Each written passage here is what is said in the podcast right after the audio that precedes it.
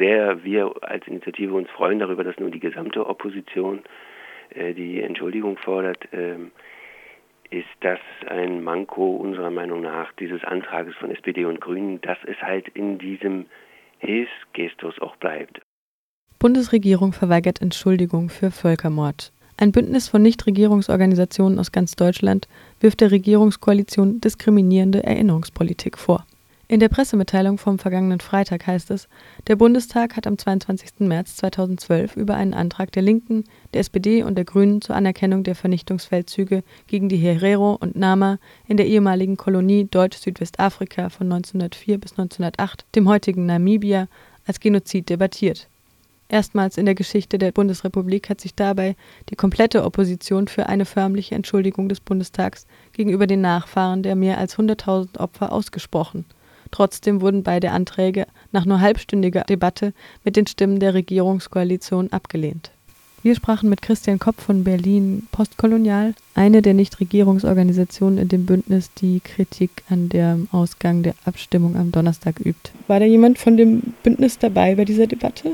Ja, wir haben ja vorher eine Presseaktion durchgeführt vor dem Reichstagsgebäude und waren dann zum Teil, also die, die Zugang hatten, äh, waren auf der Zuschauertribüne im Bundestag. Also war keine öffentliche Veranstaltung? Ja, so öffentlich wie, doch so öffentlich wie, wie Bundestagsdebatten ja immer sind. Also man muss sich halt Karten organisieren vorher oder Zutritt.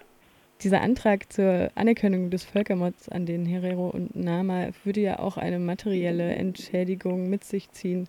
Und daran ist es, glaube ich, 2006 auch schon mal gescheitert, dass es dieser Antrag nicht durchkam. Jetzt ist es ja schon eigentlich der dritte Anlauf, den es gab. Ähm, Wird es jetzt noch eine weitere Initiative geben? Also ich bin ziemlich sicher, dass die Sache damit nicht äh, erledigt ist jetzt, zumal so eine Entwicklung deutlich ist. Also das ist jetzt das erste Mal, dass wirklich alle drei Oppositionsparteien und jetzt mal noch die Frage der Reparation außen vor gelassen, alle drei sich für eine Anerkennung der Geschehnisse als Völkermord äh, oder Genozid äh, aussprachen und für eine offizielle Entschuldigung durch Bundestag und Bundesregierung. Das ist ganz neu, dass wirklich alle drei Parteien das tun oder die ganze Opposition.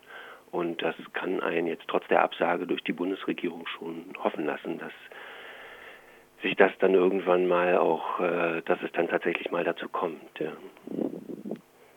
Wird dieser Antrag dann quasi eine Leitversion der vorherigen Anträge? Werden da einige Forderungen abgeschrieben? Ja, jein, das kann, ist schwer zu beurteilen. Also es war ja auch im Vorfeld durchaus möglich, dass die ähm, Linken dann verhandeln mit den SPD und den Grünen oder es zu Verhandlungen zwischen allen drei Oppositionsparteien kommt.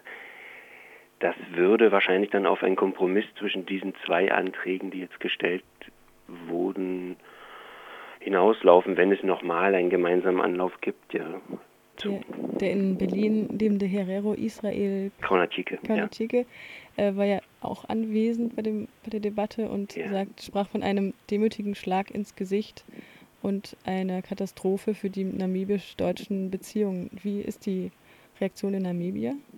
Ich glaube, die Erwartungen waren zum Teil relativ groß größer als das vielleicht hier für Beobachter vor Ort in Deutschland äh, war die, die Lage so, also die, ich kenne wenige, die jetzt erwartet haben, dass die Bundesregierung einlenken wird. Die ist im Augenblick noch verhalten, also das ist jetzt ja sehr frisch und jetzt war das Wochenende dazwischen. Ich glaube, das geht jetzt erst wirklich los, dass das ankommt, die Nachricht, so dass ich noch nicht wirklich weiß, wie darüber debattiert wird. Also die Zeitungen waren jetzt noch nicht voll davon. Das sickert jetzt langsam erst durch, glaube ich. Sharon Otto von der Initiative Schwarze Menschen in Deutschland, ISD, machte deutlich, der frühere namibische Außenminister Theo Ben-Gurirat stellte auf der Weltkonferenz in Durban 2004 sinngemäß die Frage, ob sich Deutschland für seine Verbrechen bei Israel, Russland und Polen entschuldigt hat, weil es um Weiße ging. Auch andere Völkermorde wurden rückwirkend als solche anerkannt, obwohl diese Kategorie als Strafbestand erst seit 1948 im Völkerrecht übernommen ist. verweigert die deutsche Bundesregierung die rückwirkende Benennung des Vernichtungskriegs in Deutsch-Südwestafrika als Genozid, weil hier schwarze Menschen ermordet, enteignet und vergewaltigt wurden. Also hier ist wieder ganz klar ein Rassismusvorwurf an die deutsche Bundesregierung. Würdest du das unterstützen? Ob das jetzt ein Vorwurf ist, aber zumindest ist es doch eine Frage danach, ja, ähm, was dahinter steckt, ähm, ob das eine Rolle spielt dabei. Ähm, ich würde auch in diese Richtung denken, klar. Und ich finde die Frage durchaus berechtigt, die vor allem ja von afrikanischen Politikern, Politikerinnen immer wieder auch aufgeworfen wird.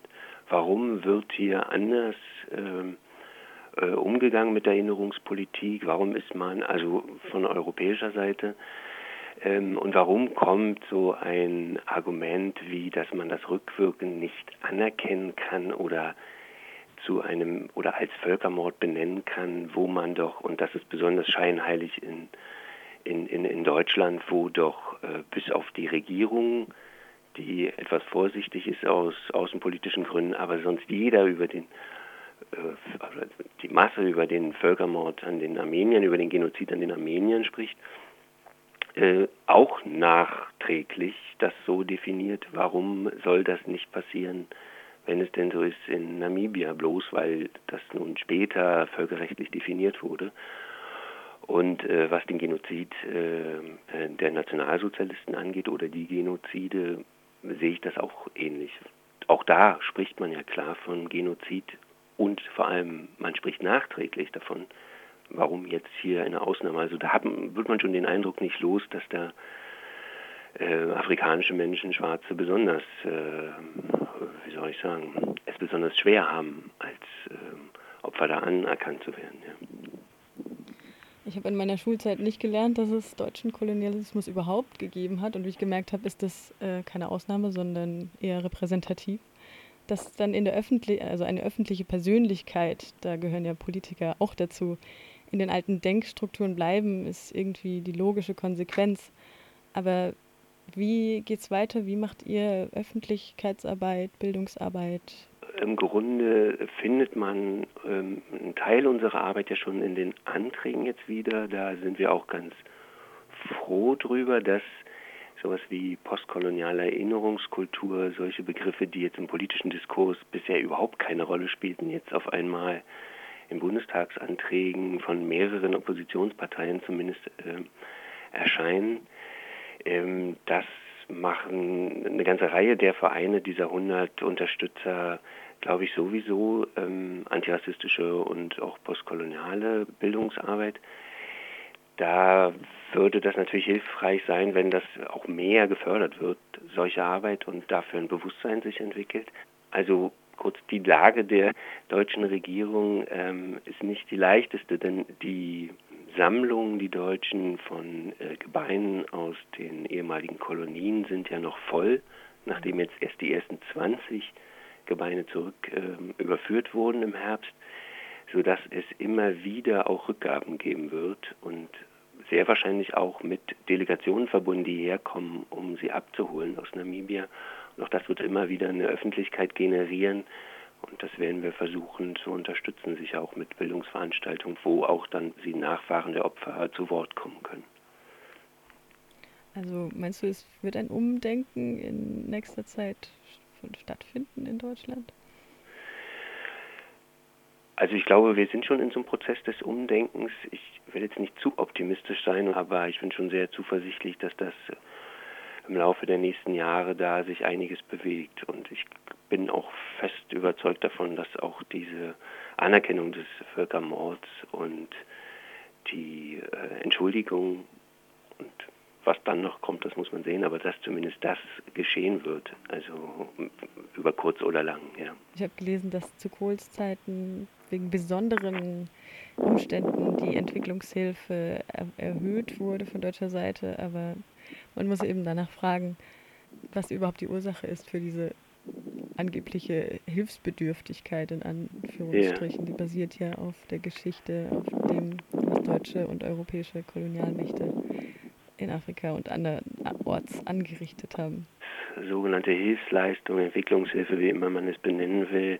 Da ist halt ausdrücklich die Rede, das wurde kurz vor der Antragstellung dann noch eingebaut, von einem Hilfsfonds. Schon die Wortwahl finde ich ausgesprochen unglücklich, ja. Da muss es ein Recht drauf geben. Also Reparation ist nicht irgendwie was, sind nicht Almosen, ja, nach so einem Genozid und das da sind wir glücklicher mit dem Antrag der Linken, die das klarer formuliert. Ja. Also eine Wiedergutmachung auf Augenhöhe sozusagen. Ja, die einfach bedingungslos und nicht genau und nicht von oben herab irgendwie als Almosen rübergeschoben wird, ja, sondern worauf es ein Recht gibt.